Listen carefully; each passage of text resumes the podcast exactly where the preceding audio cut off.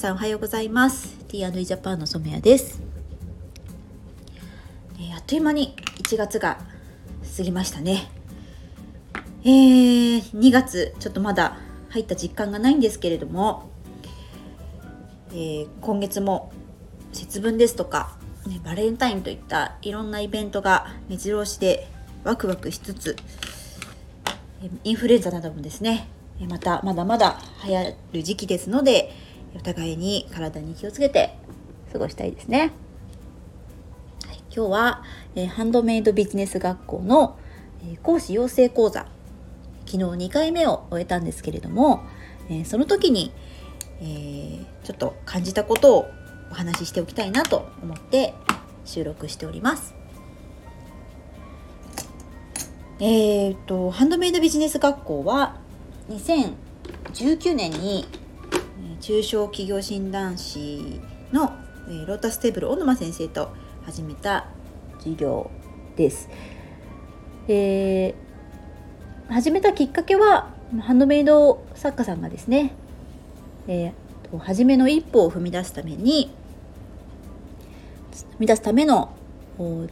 知識ですとかあとはえー、販売体験といった、えー、実践を込みの講座としてスタートしましておかげさまでたくさんの方に受講をしていただいております。えー、今度はですねその発展版ということでよりですね多くの方に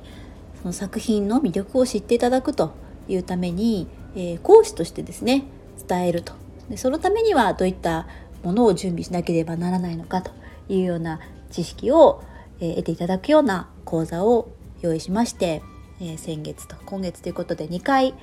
講座を開催しました。で皆さんですねハンドメイドの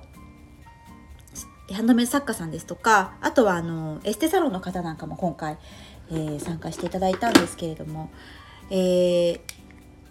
皆さんですね本当にご自身のお仕事ご自身のされていることにとても誇りを持って愛着を持っていらっしゃるということがよく分かってですね、えー、非常にあの心打たれました。どの講座もですね受けてみたいなというふうに思うようなものばかりで、えー、感動したんですけれど私自身が今度は、えー、この授業を始めたきっかけって何だったんだろうなってえちょっと考えるきっかけにもなりました、え私がこの授業を始めたのは2012年かな。でものづくりから始まっているんですけどそこでそこからどんどんこうママの支援に発展していったっていうところでなんでかなって思ったらこう自分の夢とかを諦めたくないという気持ちと、諦めていたらその人の背中を押したいというかなんかそういう気持ちが大きかったんですよね。なんかもともと私自身がうんと何かを自分で一人で成し遂げるっていうことよりもこう誰かを助け助けたり誰かを笑顔にするっていうことが好きな性格なので、まあ、それがこの事業の根幹になっているのかなと思いました。なのでこの仕事を通して